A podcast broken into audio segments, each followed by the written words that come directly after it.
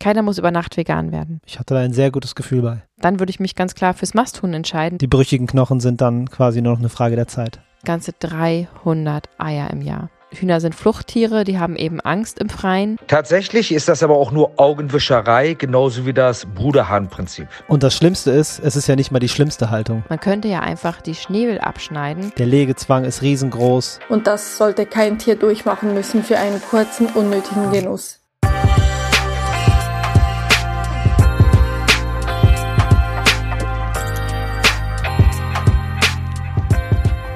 Hey, wie schön, dass du wieder eingeschaltet hast.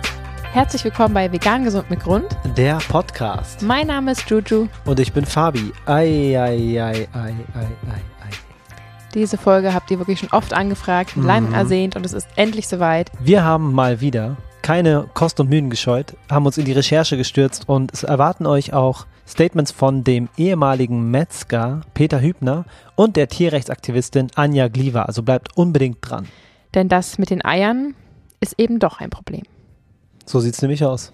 Doch bevor wir euch ganz genau in gewohnter Manier aus allen Blickwinkeln erklären, warum wir das so sehen, kommt wie immer in gewohnter Manier eine Bewertung. Genau, steckt auch ein bisschen Kritik drin, deswegen bin ich darüber ähm, sehr erfreut tatsächlich.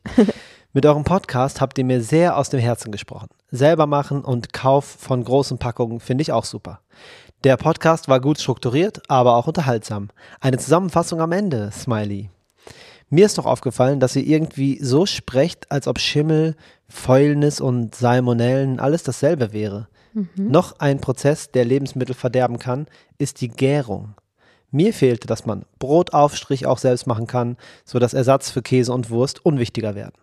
Dazu braucht man oft nur den Pürierstab in das Mittagessen halten und noch ein bisschen würzen. Liebste Grüße.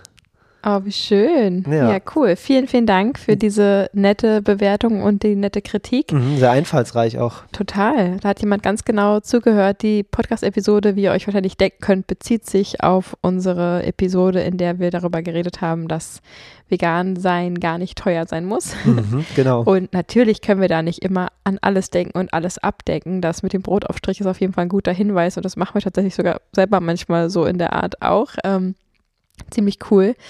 Und ja, das mit dem, was hat sie gesagt? Mit dem Gären. Gären, ja, okay. Nehmen wir auf jeden Fall gerne auf, die Kritik. Wir haben uns, glaube ich, immer so ein bisschen äh, allgemein darauf bezogen, dass eben Lebensmittel nach einem bestimmten Prozess nicht mehr genießbar sind und Mhm, haben das so genau. ein bisschen über einen Kamm geschert. Aber ja, da war es eben weniger ähm, biologisch ähm, betrachtet, sondern einfach nur der Fakt, wenn man das länger stehen lässt, passiert XY und dann kann man es eben nicht mehr essen und das genau gilt es eben zu vermeiden. Ähm, Mhm. aber natürlich kann man das auch noch genau, ein bisschen genauer differenzieren, hat sie vollkommen recht. Ja, sie oder er. Vielen Dank für das Feedback, das haben wir auf jeden Fall gehört und nehmen es wahr und ernst. Ja, total. Neuerdings gibt es ja jetzt bei uns auf Instagram und auf Facebook auch immer passend zum Podcast am Sonntag einen Post, äh, wo wir nochmal ein paar Kernpunkte aufschlüsseln und ihr einfach Platz habt, um euch darunter in den Kommentaren auszutauschen, um eben besagte Kritik auszusprechen oder eben auch gerne Zuspruch. Darüber freuen wir uns sehr und so habt ihr einfach als Community, denn wir sind ja alle zusammen eine Familie und ähm, ja, haben ja die gleiche Intention und können uns da einfach wunderbar austauschen und so könnt ihr auch euch gegenseitig noch bereichern. Das finde ich total wichtig, dass ihr einfach auch einen Platz habt, um ähm, euch mitzuteilen. Das macht ihr ja super schön äh, mit uns in den Nachrichten, aber so können natürlich andere Leute nicht mitlesen und ich kann auch nicht alles in den Stories teilen, was mir so geschrieben wird. Und deswegen ist das ein wunderschöner Platz jetzt, um sich da richtig ähm, gemeinschaftlich auszutauschen. Ja, eine kleine Tanzfläche haben wir da, da geschaffen für euch. Genau, also legt los, lasst eure Finger tanzen über die Tastatur und wir freuen uns auf den regen Austausch mit euch. Ihr seid toll. Auf jeden Fall. Juju, was ist an dem Eierkonsum ethisch gesehen so verwerflich? Ja, ich kann den Gedanken, dass die Eier den Hühnern noch nicht schaden und dass man die einfach essen kann, weil die ja auch durchaus gesund sind, total gut nachvollziehen. Deswegen müssen wir da einfach mal ein bisschen genauer hinschauen. Denn wenn man erfährt, dass das Huhn, was es ja wahrscheinlich schon länger gibt als uns, Wahrscheinlich. ähm, schon immer Eier gelegt hat, aber die natürlich gelegt hat, um eben die eigenen Küken auszubrüten und für sein eigenes Nachkommen zu sorgen. Ähm, und dann sieht, dass eben heutzutage, ja, die Eier eben, die Hühner eben fast täglich ein Ei legen, dann ist dazwischen auf ethischer Sicht eine ganze Menge schiefgegangen. Mhm. Okay, ich würde euch das Ganze gerne mal so ein bisschen audiotief verbildlichen. Ähm, Hühner haben natürlich schon immer Eier gelegt, denn sie mussten sich ja irgendwie fortpflanzen und sie haben also liebevoll ihre Eier ausgebrütet und haben ihre Küken großgezogen, um für ihre eigenen Nachkommen zu sorgen. Mhm. Das Ursprungshuhn hat also damals so 10 bis 40 Eier gelegt im Jahr. Die ganzen Eier wurden natürlich auch ausgebrütet und ähm, damals gab es natürlich weder Mast noch Legehennen, denn es gab einfach Hühner, die ihre Eier gelegt haben, um sich fortzupflanzen. Richtig. Als der Mensch ähm, mit der Domestikation der Tiere einhergehend irgendwann auch auf die Idee kam, Eier regelmäßig zu konsumieren, haben sie natürlich angefangen, an den Hühnern rumzuzüchten. Nicht zum Vorteil der Hühner, sondern zum Vorteil von uns, von dem Konsum und von dem, der Lebensmittelindustrie. Das hatte zur Folge, dass um 1900 rum die Hühner schon 80 Eier im Jahr legen mussten und sie ihnen natürlich weggenommen wurden zum Verzehr. Mhm. 1950 waren es schon ganze 120 Eier im Jahr und 2000 ganze 300 Eier im Jahr. Hardcore. Man kann also sagen, dass die Hühner mittlerweile fast täglich ein Ei legen müssen und das nicht, um für ihre Nachkommen zu sorgen und diesen natürlichen ähm, Hegeinstinkt natürlich haben, ähm, denn es bedeutet wirklich Stress für sie, wenn man ihnen ihre Eier wegnimmt. Selbstverständlich kann man, glaube ich, ganz gut nachvollziehen. Ja, gerade als Mutter, ne? Absolut, also oder als Papa. Oder als Papa, stimmt, natürlich. Ähm, selbstverständlich ist es von der Natur nicht so gemacht, dass sie eben die Eier legen und sie dann weggenommen werden. Und das Mhm. ist also täglich wieder neuer Stress. Ähm, was soll das? Warum ist jetzt das Ei hier weg? Das kann ich mir, stelle ich mir nicht cool vor einfach. Ja, aber das ist nicht das einzige Problem. Natürlich ist es eine körperlich immense Belastung für den Körper, jeden Tag ein Ei zu produzieren. Nicht nur, dass die Henne natürlich täglich eine sehr kalziumhaltige Eierschale produzieren muss, was natürlich wiederum dazu führt, dass die Henne nicht genug Kalzium für den Eigenbedarf zur Verfügung hat. mhm. Das kann zu diversen Problemen im Körper der Henne führen. Oder, Fabi? ja, auf jeden Fall. Die Henne braucht drei Gramm Kalzium, um eine Mhm. Schale herzustellen. Okay. Und wenn sie 40 Schalen hergestellt hat und jetzt 300 und derselbe Körper quasi, also das Kalzium muss ja irgendwo herkommen und Mhm. zugefüttert werden kann da so viel, wie es möchte und auch supplementiert werden, das reicht einfach nicht. Es muss Man vom es Körper, ja, es Mhm. muss vom Körper der Henne ähm, extrahiert werden und ins Ei und ja, die brüchigen Knochen sind dann quasi nur noch eine Frage der Zeit. Ganz genau. Das Kalzium wird also aus den Knochen gezogen. Dadurch entsteht eine Osteoporose. Wir reden hier natürlich nie von allen Hühnern, ist ja klar, Mhm. aber es ist eine ganz, ganz gängige Hühnerkrankheit, ähm, dass sie eben kn brüchige Knochen haben.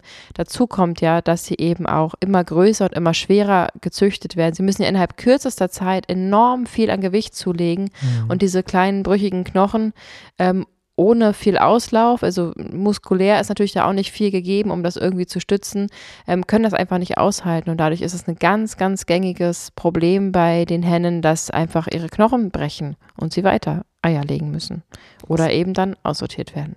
Hardcore. Das Perverse ist einfach, dass die Legeleistung nach 16 Monaten der Industrie nicht mehr ausreicht und die Henne dann in dem Zuge natürlich geschlachtet wird. Dann werden die nächsten Hennen schlüpfen und dann passiert einfach dasselbe nochmal. Das Hamsterrad ist aktiviert und ähm, die Henne kommt dann nicht raus. Hm. Wie auch. Ja. Ist vielleicht ein komisches Gedankenspiel, aber wenn man mich fragen würde, ob ich lieber Mhm. ein Masthuhn sein möchte oder eine Zuchthenne, dann würde ich mich ganz klar fürs Masthuhn entscheiden, denn die werden ja schon nach circa vier bis acht Wochen, je nachdem, ob Bio oder nicht, etc., ähm, geschlachtet und müssen eben nicht 16 Monate in Qualzucht leben. Denn ein qualvolles Leben ist ja kein lebenswürdiges Leben ähm, in meinen Augen. Und deswegen würde ich mich für das kürzere, qualvolle Leben entscheiden. Und das ist eine kranke Vorstellung, aber ja, genau so ist es ja mit den Hühnern. Die haben Gefühle, die ha äh, können Schmerzen empfinden und sie wollen so nicht leben und sie müssen so leben, nur damit eben das Frühstücksei auf dem Tisch landet. Und das ist einfach nicht cool. Und vor allem nicht mehr notwendig. Ja, aber dazu kommen wir später. Hm.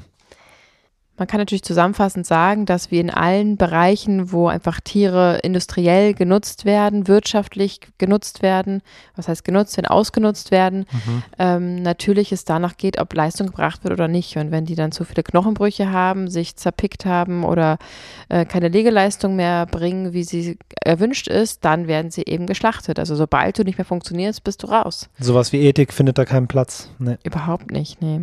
Aber lass uns doch mal gucken, was denn eigentlich mit diesen Biohühnern ist. Mhm. Denn so ein Bio-Ei kann man doch mit gutem Gewissen essen, oder nicht im Vergleich? Habe ich auf jeden Fall äh, lange Zeit meines Lebens. Ich habe mich sehr gut gefühlt, wenn ich äh, den grünlichen Karton gegriffen habe und mir die Bio-Eier gekauft habe. Ich hatte da ein sehr gutes Gefühl bei.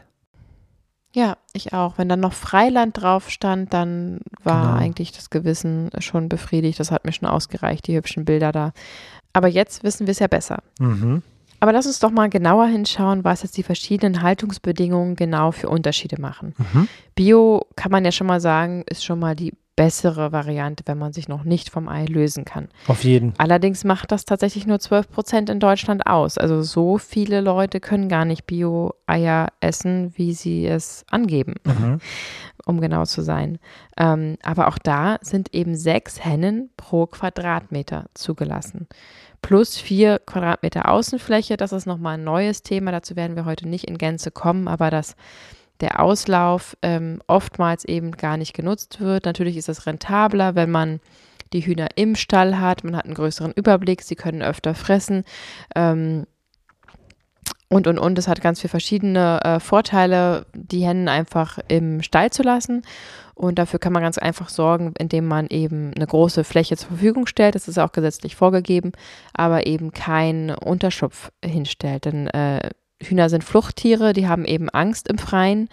Und ähm, wenn da ein paar Bäume stehen oder ein paar Dächer ähm, nah am Stall, dann trauen sich die Hühner raus. Ähm, oftmals sieht man auch so ein paar pseudo gepflanzte Bäume und so ein Unterschlupf, der ist dann aber wiederum so weit weg vom Stall, dass sie sich bis dahin gar nicht erst trauen. Das sind nämlich richtig süße, scheue Tierchen und Mhm. ähm, so kann man also auch oft durch äh, Luftaufnahmen sehen, dass eben rings um den Stall so ein kleiner gescharter äh, Bereich ist, wo eben äh, die mutigsten Hühner, die überhaupt rauskommen, ähm, scharren können und draußen sind. Ähm, aber das ist absolut der geringste Teil und bei weitem ist eben diese vier Quadratmeter also überhaupt nicht zutreffend in den Mhm. meisten Biohöfen. Ähm, denn in den Ställen sind trotzdem bis zu 3000 Tiere in einem Stall erlaubt. Und dann könnt ihr euch vorstellen, was da abgeht, wenn da sechs pro Quadratmeter sitzen. Dann ist so ein Freiland-Bio-Huhn ähm, echt nichts, was man irgendwie ethisch unterstützen kann.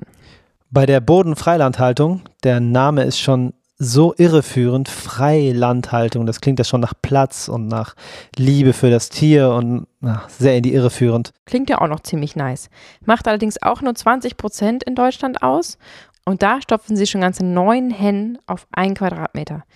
Ihr müsst euch das mal vorstellen. Eine Henne hat also den Platz von anderthalb A4-Blättern für sich.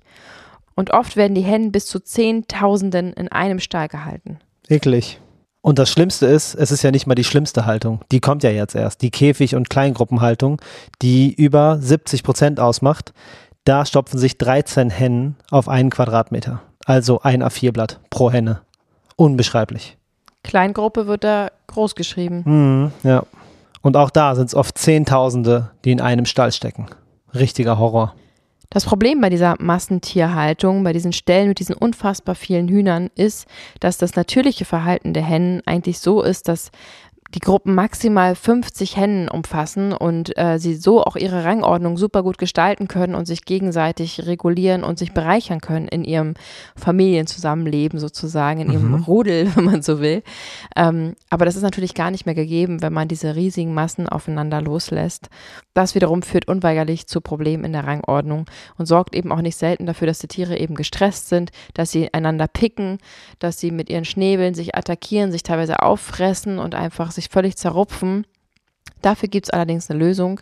Man könnte ja einfach die Schnäbel abschneiden, damit sie das eben nicht mehr tun können. Das ist natürlich verboten, weil das ist ja total absurd, das irgendwie zu machen und das ist ja auch unfassbar schmerzhaft. Nico Rittenau hat dazu mal gesagt, dass sich so ähm, das so ähnlich anfühlt, wie wenn man die eigene Nase abschneidet. Genau, hat er gesagt. Aber auch da gibt es natürlich Ausnahmeregelungen, die dieses Verfahren erlauben und möglich machen. Und ihr könnt euch vorstellen, wie oft diese Sonderregelungen beantragt und genehmigt werden. Mhm, wahrscheinlich on a regular basis.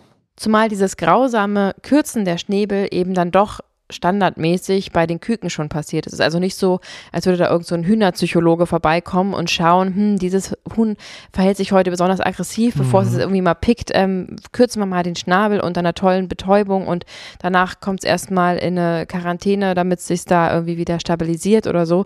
Nein, die werden einfach halt sehr jung, schon sehr früh in der Regel gekürzt, was eben dazu führt, dass sie mit diesen gekürzten, verkrüppelten Schnäbeln eben ihre eigene Feder, Gefiederpflege nicht mehr gut leisten können und auch nicht mehr gut picken können. Und das sollen sie ja eigentlich die ganze Zeit tun, denn Ja. nicht selten gibt es ja auch die Praxis, dass eben nachts nochmal das Licht angeschalten wird und sozusagen ein zweiter Tag simuliert wird, damit die Hennen einfach schneller fressen und zunehmen. Besonders an der Mast wird das angewendet, ähm, um eben die Hühner schneller wachsen und ähm, ja, schneller für die Schlachtung bereit zu machen. Und ähm, ah, mir wird gerade ganz schlecht. Hm, Ja, ich merke das. Puh, ihr merkt, uns geht das Thema ganz schön nah, aber wir versuchen hier weiter ähm, möglichst rational. Sind wir überhaupt nicht, ne?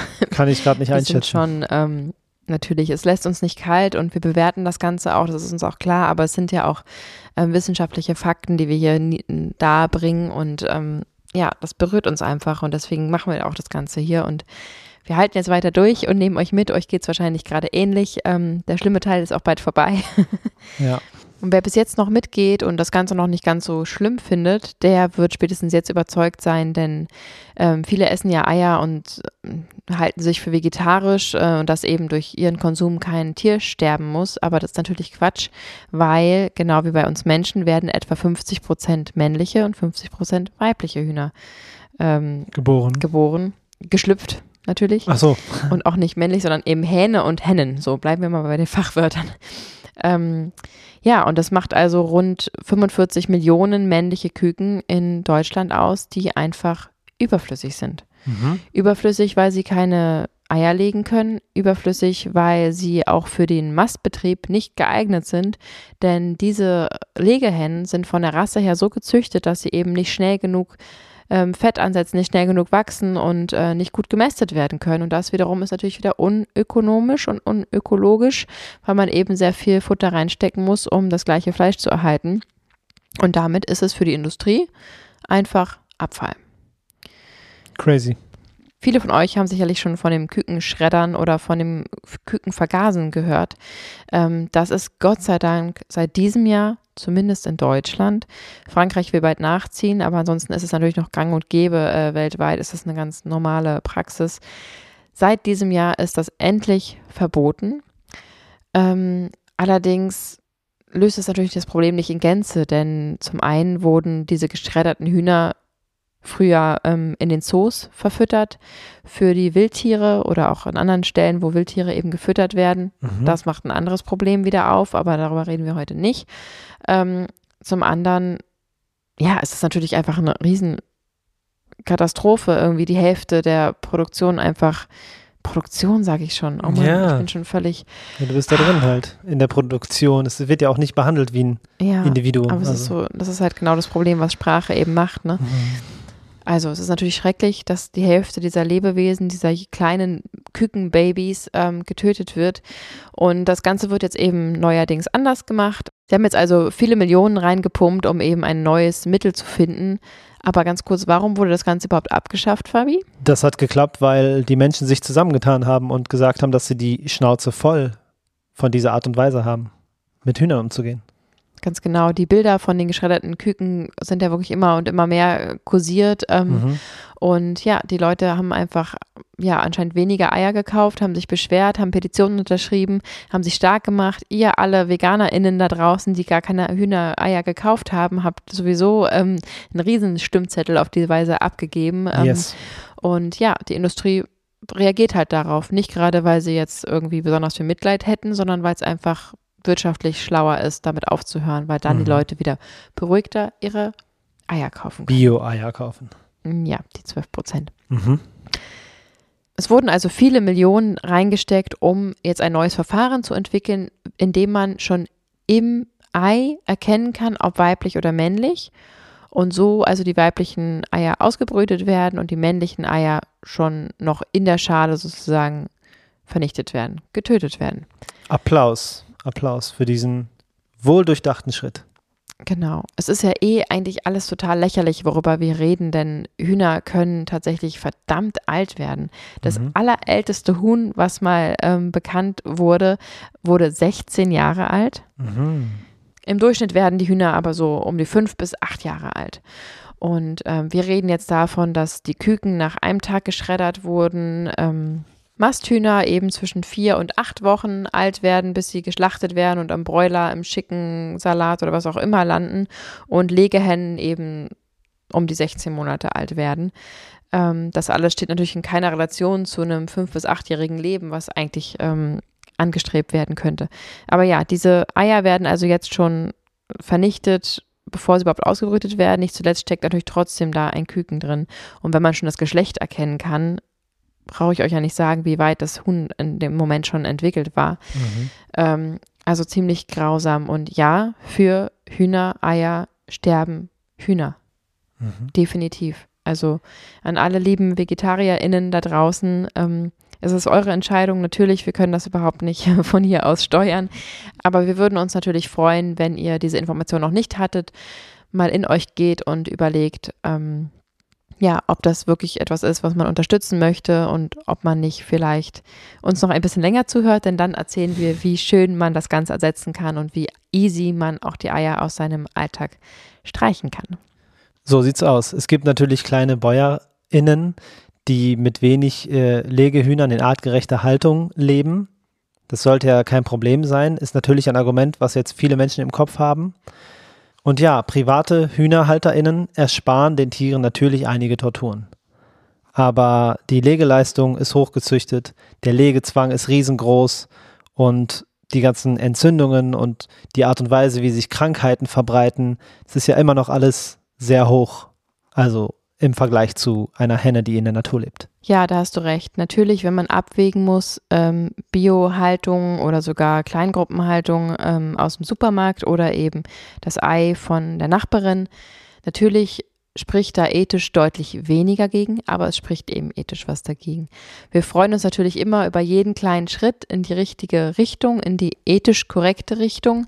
Ähm, und ja, das muss am Ende jeder für sich wissen. Wir haben uns ganz klar dagegen entschieden, auch solche Eier zu essen, weil wir denken, dass wir eben Teil des Ganzen sind und weil eben auch unsere Stimme und unser Konsum ähm, gesehen wird und dass wir natürlich mit unserem Geld dieses Ei in Auftrag geben, diese Zucht des Huhns in Auftrag geben, den Kauf des Huhns in Auftrag geben und wir eben das Ganze weiterhin unterstützen und das wollen wir eben nicht und deswegen sind wir da ganz klar, müssen gar nicht drüber nachdenken und abwägen, sondern sagen einfach, wir essen keine Eier, Hühnerfleisch sowieso nicht und ähm, müssen dann gar nicht immer neu abwägen. Bevor wir jetzt auf die gesundheitlichen Aspekte des Eierkonsums eingehen, wollen wir gerne Anja Gliwa zu Wort kommen lassen, Tierrechtsaktivistin und auf ihre Meinung bin ich sehr gespannt.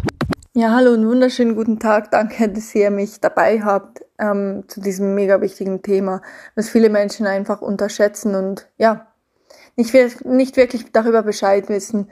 Ich habe im letzten Jahr wahnsinnig viele Hühnerställe von innen angeschaut, das eben in der Nacht ohne Erlaubnis vom Bauern, um die wahren unbeschönigten Zustände zu sehen. Und es war wirklich erschütternd. Also ich war in Bodenhaltungsbetrieben, also das heißt, die Tiere dürfen gar nicht raus. Und ich war in Freilandbetrieben. Ähm, auch die Freilandbetriebe, das sind Hallen mit mehreren 10.000 Tieren also 10.000, 15.000 Tieren, es kommt halt auf den Betrieb drauf an. Ähm, und durch den Tag dürfen die Tiere theoretisch raus, wenn der Bauer die Stalltüren aufmacht und das Wetter es zulässt. Und ich habe selten so schlimme Zustände gesehen wie in ähm, Hühnerbetrieben, Legehennenbetrieben. In der Schweiz ist Käfighaltung nicht erlaubt, aber ich habe ausnahmslos in jedem Betrieb, in jeder einzelnen Nacht verendende Tiere gesehen. Ähm, unter den Gestellen, ohne jegliche tierärztliche Hilfe, sind sie dort ja, vor sich hin vegetiert, bis sie gestorben sind. In einem Betrieb habe ich ein abgesondertes Huhn gesehen, nur noch mit einem Bein.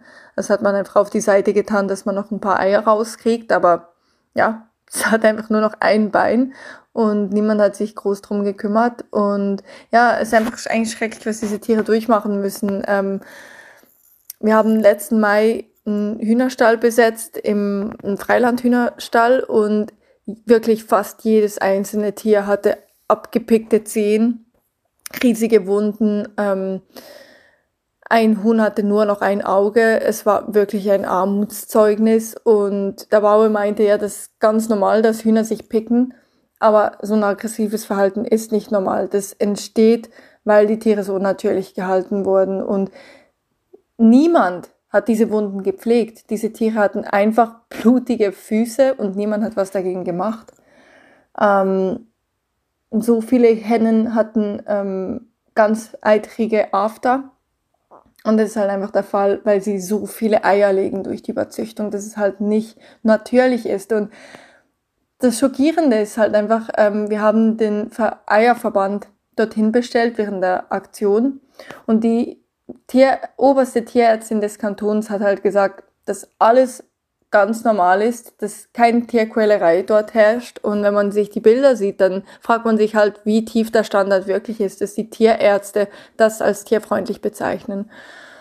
Und auch vielleicht als Abschluss, ähm, in jedem einzelnen Betrieb gibt's riesige Gefriertruhen voll mit Hühnerkadavern, weggeschmissen wie Haushaltsmüll. Und das, weil vier Prozent der Hühner aufgrund der Überzüchtung schon als Verluste mit eingerechnet werden. Und das sollte kein Tier durchmachen müssen für einen kurzen, unnötigen Genuss. Überall habe ich das gleiche Leid gesehen. Und die Lärmbelastung war Horror, weil es sind so viele Tiere auf engem Raum, das kann man sich gar nicht vorstellen, wie laut das ist. Also ich habe meine Kollegin, die mit mir dort war, nicht verstanden. Und die Tiere hatten die ganze Nacht Licht. Also keinen Moment, um sich auszuruhen. Ähm, es ist einfach pure Tierquälerei, was wir den Tieren antun. Und bitte verzichtet einfach auf Eier, weil ich habe es in meinen Augen gesehen und es ist wirklich, es ist Horror. Wirklich niemand sollte das durchmachen müssen. Denn wir können ganz gesund und glücklich leben ohne, Ei, ohne Eier. Puh, das ist natürlich ähm, wirklich hart, was du da erzählt hast. Vielen Dank, liebe Anja.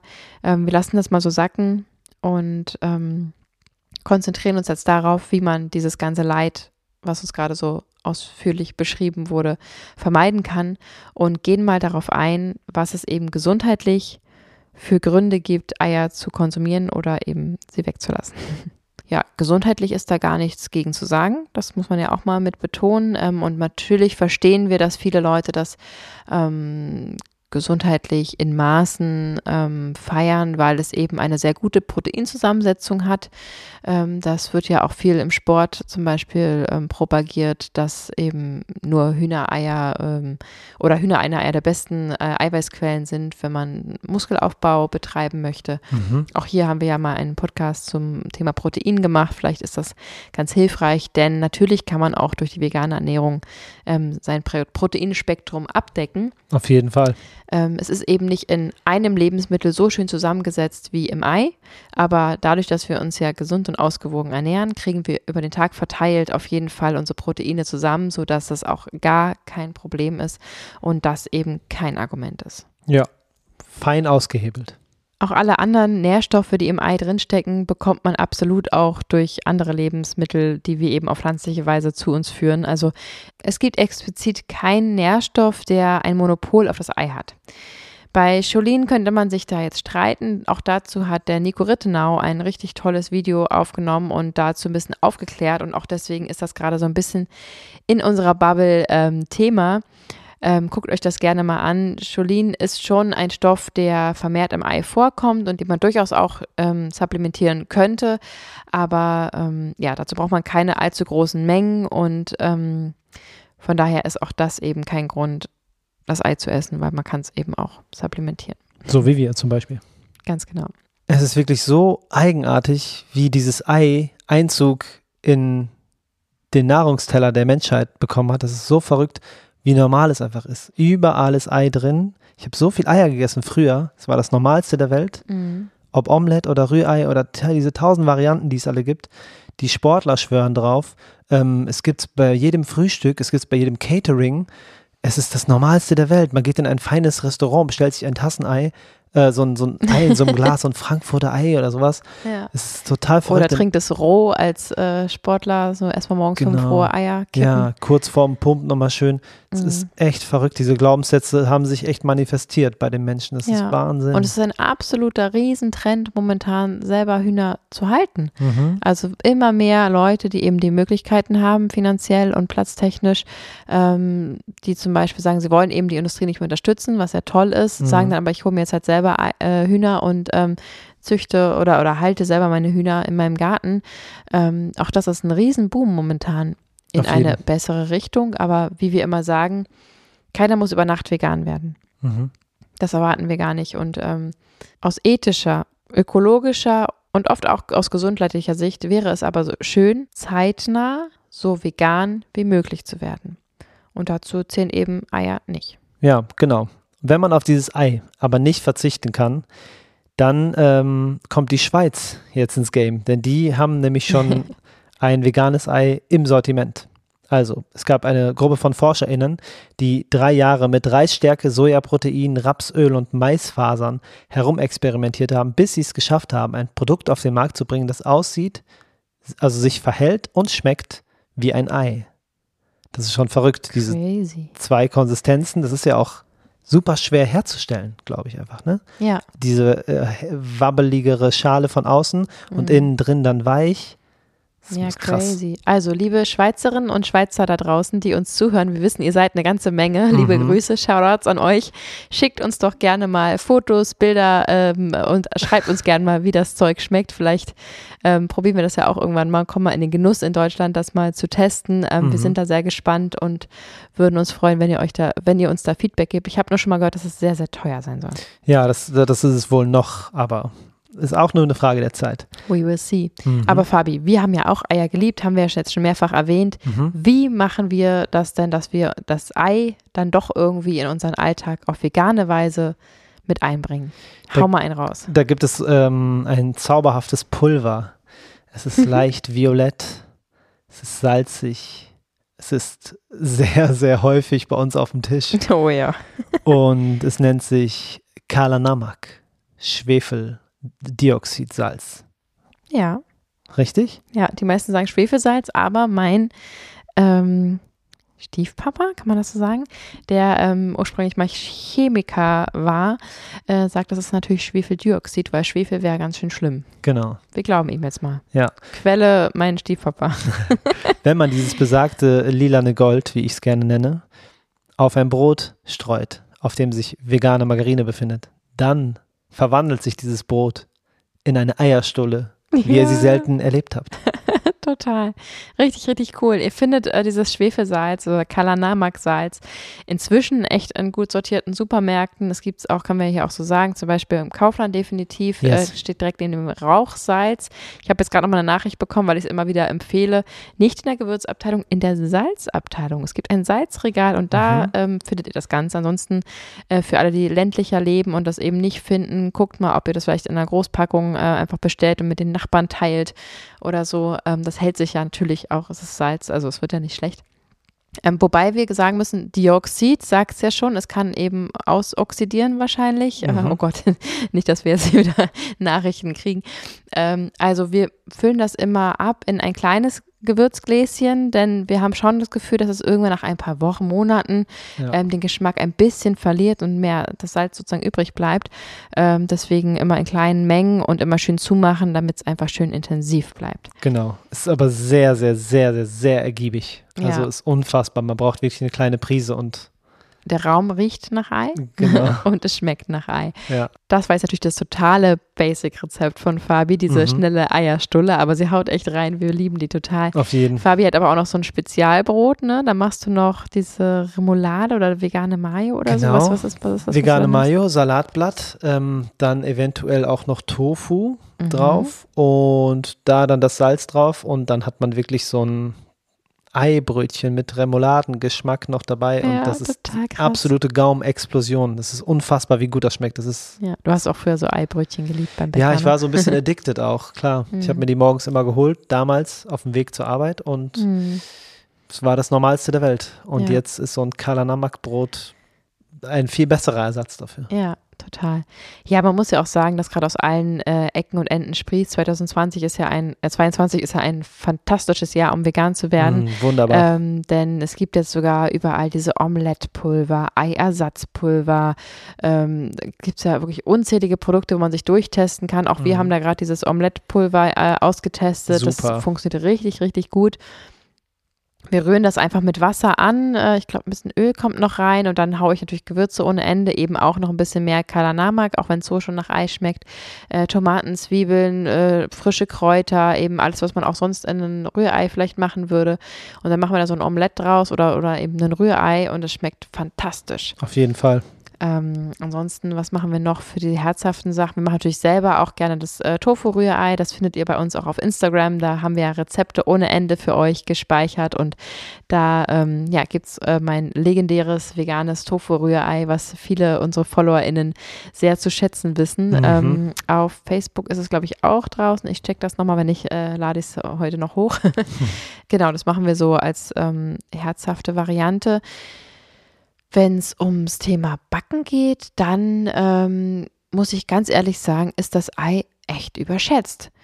Denn nicht bei wenigen Kuchen, die ich so veganisiere für unsere Rezepte-Seite, ähm, lasse ich das Ei einfach weg und das funktioniert ganz wunderbar. Also ich habe so lange zum Beispiel bei Pancakes rumexperimentiert und dachte, okay, dann mache ich halt Apfelsaft rein oder Apfelmus oder Banane. Irgendwas brauche ich zum Binden. Irgendwas muss ich machen und es war immer so okay. Aber ganz ehrlich, ja, eben auch nur okay. ähm, bis ich auf die Idee kam, einfach mal gar kein Ei reinzumachen. Mehl und Wasser und also vielleicht Sprudelwasser und Hafermilch und eine Prise Kalanamak-Salz zu verwenden. Und das war's. Und dann hat man einfach wunderbare Krebs. Wenn man will, kann man noch Süßungszeugs reinmachen, Agavendicksaft mhm. oder was man eben so zur Hand hat. Ähm, und dann funktionieren die wunderbar, die brennen nicht an, die sind, also natürlich brennen sie an, wenn du zu lange in der Pfanne bist. Normal. Ich wollte eigentlich sagen, die sind nicht zu gietschig, zu, dass sie so zerreißen, so flüssig, so komische Konsistenzen aufweisen, ähm, weil natürlich, wenn du Mehl mit Wasser mischt, wird das halten. Wo soll es denn hin? Also was soll denn passieren? soll es krümeln? Soll es auseinanderfallen? Soll es sich wieder trennen in der Pfanne? Es wird halten. Ähm, mhm. und von daher ja, ganz oft kann man es wirklich einfach weglassen, genauso auch für Kuchengeschichten. Es gibt natürlich Sachen in der Patisserie, in, in der gehobenen ähm, Bäckerei, Bäckereistube, mhm. wenn man das so sagen kann, Backstube. wo man zum Beispiel Backstube, wo man zum Beispiel mal Eischnee braucht, wo man Muße braucht, wo man, wir haben gerade ähm, hergestellt Baisers. Ähm, dazu kann man einfach super gut Aquafaba verwenden. Das ist also das Wasser von den Kichererbsen aus der Dose.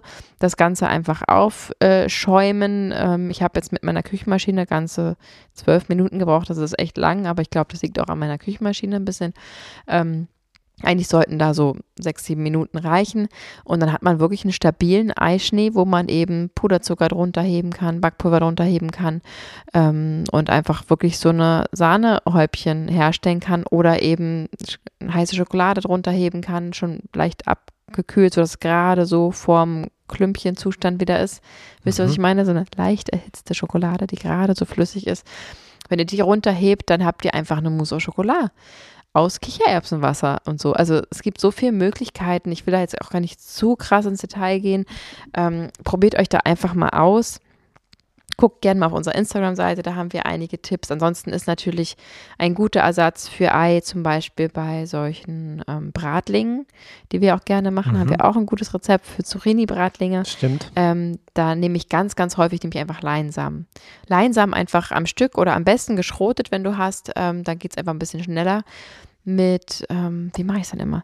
Ein Esslöffel Leinsamen mit 60 Milliliter Wasser stehen lassen und dann geliert das so. Und dann hast du quasi genau die Menge von einem Ei, was eben so Gelee-artig einfach eine bessere Bindung bringt. Zum Beispiel in besagten Zucchini-Bratling, wobei auch da, wenn die Zucchini noch sehr saftig ist, man einfach nur die Leinsamen reingeben kann. Die gelieren dann natürlich einfach mit dem Saft der Zucchini und schon ähm, hat man eine super Bindung nicht zu vergleichen mit dem Ei, muss man auch dazu sagen. Man muss das einfach immer ein bisschen vorsichtiger wenden, aber es funktioniert ganz wunderbar. Ich will das ein bisschen abkürzen hier, weil ich das Gefühl habe, dass ich äh, zu sehr aushole für diese Folge, in der es eigentlich vor allem um die armen Hühner gehen soll und ich jetzt hier wieder so abfude. Aber, ja, das haben wir jetzt ähm, aber auch gebraucht, weißt du? Das war jetzt auch alles, also mich hat es extrem, ja, mich ja. hat's extrem runtergezogen. Ja. Diese ganze Vorstellung, diese ganze Recherche, dieses ganze Eintauchen in dieses, in, in das Ei eintauchen. Oh ja. Ja, das war sehr anstrengend. Deswegen, das war jetzt schön, dass wir das mal ein bisschen positiv gemacht haben. Das hat mich gefreut. Ich habe jetzt Bock auf äh, Mousse au Chocolat. Genau, das ist ja auch das, was wir erreichen wollen, dass wir euch einfach ähm, natürlich aufzeigen, wie die Lage ist und euch aber dann eben auch Lösungen geben, wie man das Ganze ersetzen kann. Banane spielt natürlich auch eine Riesenrolle ähm, für bestimmte ähm, Kuchen etc. Bananenbrot, beste Sache. Gibt es auch ein Rezept bei uns. Schön, was für, auf was für eine Range wir schon zurückgreifen Ja, können mittlerweile. richtig cool. Richtig gut. Ähm, genau, testet euch da einfach mal aus, probiert euch aus. Das funktioniert. Gerade wenn ihr Rezepte veganisiert, probiert eins nach dem anderen zu ersetzen. Nein, also probiert alles vegan zu machen, aber probiert, ähm, wenn ihr jetzt mal mit mehr Leinsamen und mit weniger Bananen etc. rumprobiert, immer nur eins zu verändern, weil sonst könnt ihr ja gar nicht wissen, was jetzt funktioniert hat und warum. Das ist so eine Wissenschaft für sich. Da haben wir uns jetzt auch ja mit der Zeit ganz schön äh, reingefuchst. Ähm, darf ich das erzählen mit YouTube? Wie? Jetzt mit Zeitpunkt oder was? Nee, nein, nein, nein, nein, lass mich mal machen und sonst schneidest du es raus. Okay. Also ihr Lieben, ich möchte euch gerne ankündigen, dass wir in nicht allzu langer Zeit unseren YouTube-Kanal starten werden. Da gibt es ganz verschiedene Themenbereiche, die wir da beleuchten. Und eines der Formate wird ein Kochformat sein. Yay! Yay! Denn Wer hätte das werden, gedacht? Komisch, oder? denn wir werden tatsächlich in der Küche stehen und Schritt für Schritt euch unsere tollen Rezepte erklären, sodass es wirklich gelingsicher ist und ihr ähm, nicht nur in den Reels, die wir jetzt ja auch total abgegradet haben, wo ich auch zu den Reels spreche, zeige, was ich mache, erkläre, ähm, sondern wirklich ausführlich und entspannt mit euch zusammen sozusagen kochen und darauf freue ich mich extrem. Und es geht, ja, es dauert nicht mehr so lange und dann geht das los und ich freue mich darauf sehr, Ja. ähm, denn alles immer in 30 bis 60 Sekunden äh, zu packen, auch für Instagram und TikTok haben wir übrigens mittlerweile auch. Ähm, ist natürlich immer eine sportliche Angelegenheit. Macht Auf schon auch jeden. Spaß, ist knackig und man erreicht viele Leute auf die Weise, das ist total schön. Aber ich freue mich auch, das äh, einen Eingang mal runterzuschalten und euch das in Ruhe richtig zu zeigen und dann wahrscheinlich auch noch mehr ähm, Back- und Kocherfolge bei euch ähm, verzeichnen zu können, ist total eine schöne Vorstellung. Auf jeden Fall. Für mich, für mich als technikaffinen Menschen ist natürlich die Vorstellung, Querformat zu drehen, auch sehr schön. Mhm. Schöne Querformat-Videos drehen, schön 16 zu 9 wieder, ganz normal. Das beruhigt mich natürlich auch. Genau. Und vor allem steht unser Konzept und das beruhigt mich auch. Und es ja, wird schon sehr, sehr, sehr cool, ja. auf Ich freue mich sehr Fall. drauf. Genau. Tierleidfrei kochen mit Juju. Nein, so wird es nicht heißen. Ich wollte Oh gerade sagen, hä? Wo hast der du- Name sein? Wo hast du den Namen her? Nein, aber vielleicht habt ihr eine Idee, wie das Ganze. Oh. schickt uns doch mal bitte auf Instagram, Facebook, TikTok, äh, per E-Mail info at vegan gesund mit Grund oder per WhatsApp, wollte ich gerade sagen.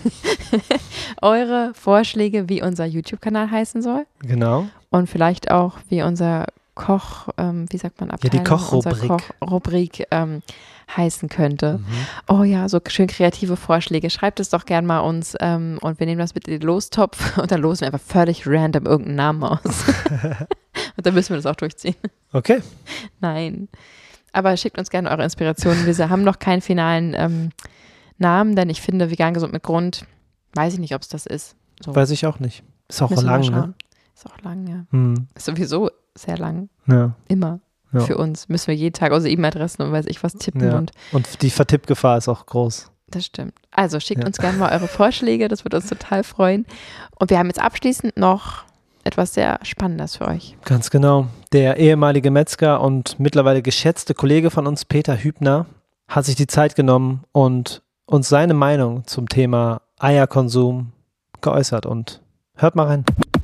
Nun ist seit diesem Jahr offiziell das Kükenschreddern, was ja eigentlich ein Vergasen der Küken gewesen ist, verboten. 45 Millionen Eintagsküken einfach umgebracht, einzig und allein deswegen, weil sie männlicher Natur sind oder waren und keine Eier legen konnten. Tatsächlich ist das aber auch nur Augenwischerei, genauso wie das Bruderhahn-Prinzip. Die Eier werden heute durchleuchtet und es wird auch eine Probe genommen, ob ein männliches oder ein weibliches Küken in dem Ei enthalten ist. Und dann wird dieses Ei, sofern ein männliches Küken drin ist, im Vorfeld entsorgt. Letztendlich ist diese ganze Abstrusität, ein Lebewesen nur aufgrund des Geschlechtes im Vorfeld zu eliminieren und zu töten, absolut fragwürdig und ethisch und moralisch gar nicht mehr tragbar.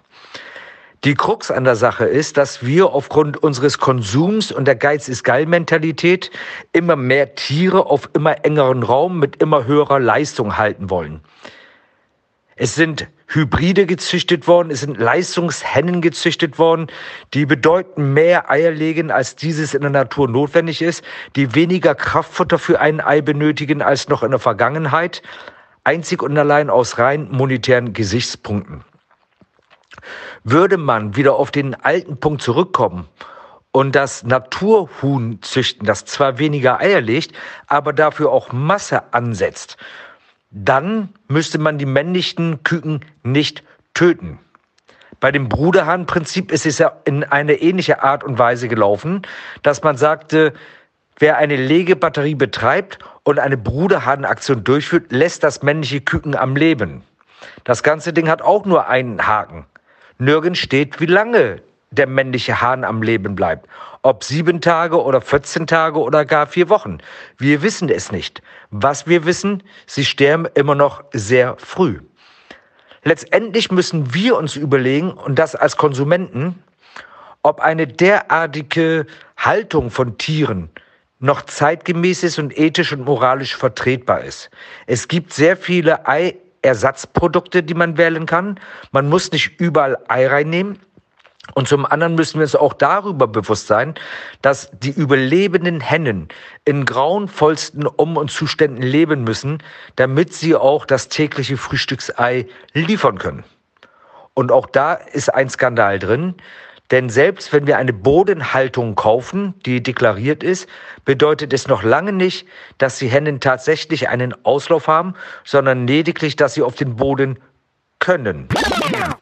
Puh, ja, vielen Dank, lieber Peter Hübner, für deine äh, Einschätzung. Die wissen wir sehr zu schätzen. Auf jeden Fall. Und er Ähm, hat, du hast so recht. Ja, Und ja, er hat es konkret auf den Punkt gebracht auch. Wir haben jetzt sehr lange, sehr lang gesprochen und Peter hat es wirklich reduziert, pointiert auf den Punkt gebracht. Vielen lieben Dank, sehr wertvoll. ja, vielen Dank. Wenn euch ähm, Peter Hübner und seine Geschichte des ehemaligen Schlachter, äh, des ehemaligen Metzger-Daseins interessieren sollte, dann guckt euch gerne mal, hört euch gerne mal ähm, unsere Podcast-Episode mit ihm an. Die verlinken wir euch unten in den Show Notes. Mhm. Ähm, Metzger gegen Tiermord, Interview mit Peter Hübner, ich glaube, so heißt sie. Das glaube ich auch, ja. Ähm, und tatsächlich hat Peter gesagt, dass er versucht einzurichten, am 1. Mai vorbeizukommen nach Berlin auf die Veggie World, auf die vegane Messe, wo wir beide auf der Bühne stehen werden und Mhm. 45 Minuten live performen werden. Und auch wir würden uns natürlich total freuen, wenn auch ihr euch die Zeit nehmt und ihr vorbeischaut und ähm, wir uns vielleicht mal persönlich kennenlernen. Und ich glaube, gegen 15 Uhr sind wir auf der Bühne und Ja. dann, ähm, ja, wird vegan gerockt. Auf jeden Fall. Macht euch einen schönen veganen Tag da, könnt euch ein bisschen durchsnacken, coole Menschen kennenlernen, supere Gerichte auskosten Ja. und dann uns noch zuhören, wie wir euch einen schönen Live-Podcast bereiten. Du wolltest gerade veganes Schnitzel an die Backe labern. Sagen. Ja, sowas wollte ich in, tatsächlich, Nein, wollte ich sowas in die wird aber, Richtung es wird sagen. aber Krass. cool. Es lohnt sich auf jeden Fall und es wird uns, ich weiß, wir kennen uns so gut Krass. mittlerweile. Ich, Mhm. ich sehe ihn einfach nur und weiß, was du sagen willst. Nicht schlecht. So witzig. Nicht schlecht. Ähm, ja, es wird uns natürlich extrem ehren, wenn ihr vorbeikommt und euch das Ganze anschaut. Mhm. Wir sind schon ein bisschen nervös, freuen uns extrem drauf und es wird auf jeden Fall richtig, richtig cool. Und ähm, ja, auch da wird zum Beispiel eine Kamerafrau dabei sein und für YouTube schon mitdrehen. Aber nichtsdestotrotz ist live natürlich immer was anderes. Also kommt gerne live vorbei und ähm, lasst uns uns kennenlernen. Auf jeden Fall. Wir sind sehr dankbar, dass du dir die Episode angehört hast, von Anfang bis Ende. Wir hoffen, wir konnten das Ei, was noch ein Teil des Lebens ist, dir einfach klar machen, dass da ein bisschen mehr dranhängt, als du vielleicht gedacht hast. Ja, ich glaube, viele hören auch zu und essen gar keine Eier mehr, aber wollen sich eben informieren, um andere informieren Genau. zu können, um vielleicht auch ein bisschen schlagfertiger zu sein und einfach sich weiterzubilden. Und manchmal ist es ja auch einfach nur schön, eine Bestätigung zu bekommen. Mhm. Ja, ich mache das eh schon ein, zwei, drei, vier, fünf, sechs Jahre nicht mehr, aber gut, dass ich jetzt wieder weiß, warum und äh, mich erinnert habe und ähm, stolz, du kannst stolz auf dich sein. Wenn du jetzt Fall. schon darauf verzichtest, dann Chapeau und ähm, ja, es ist einfach eine Lüge, dass dafür keine Tiere sterben müssen. Das Genau. ist, kann man einfach, glaube ich, so zusammenfassend äh, festhalten. Ja, es ist ethisch nicht korrekt, es ist nicht mehr nötig und es ist mit Leid verbunden. Drei gute Gründe, dem Ei keinen Space mehr zu geben. Ja, ökologisch haben wir jetzt gar nicht mit aufgelistet. Stimmt. Natürlich ist es ökologischer, keine Hühner zu halten, als Hühner zu halten. Also Auf jeden. ist ja vollkommen klar. Die nächste Episode wird wieder ein bisschen heiterer. Wir freuen uns also sehr, wenn ihr am Sonntag wieder einschaltet, wenn es wieder heißt Vegan gesund mit Grund. Der Podcast. Vielen Dank und macht's gut, ihr Lieben. Liebe geht raus, Liebe geht rein. Ciao.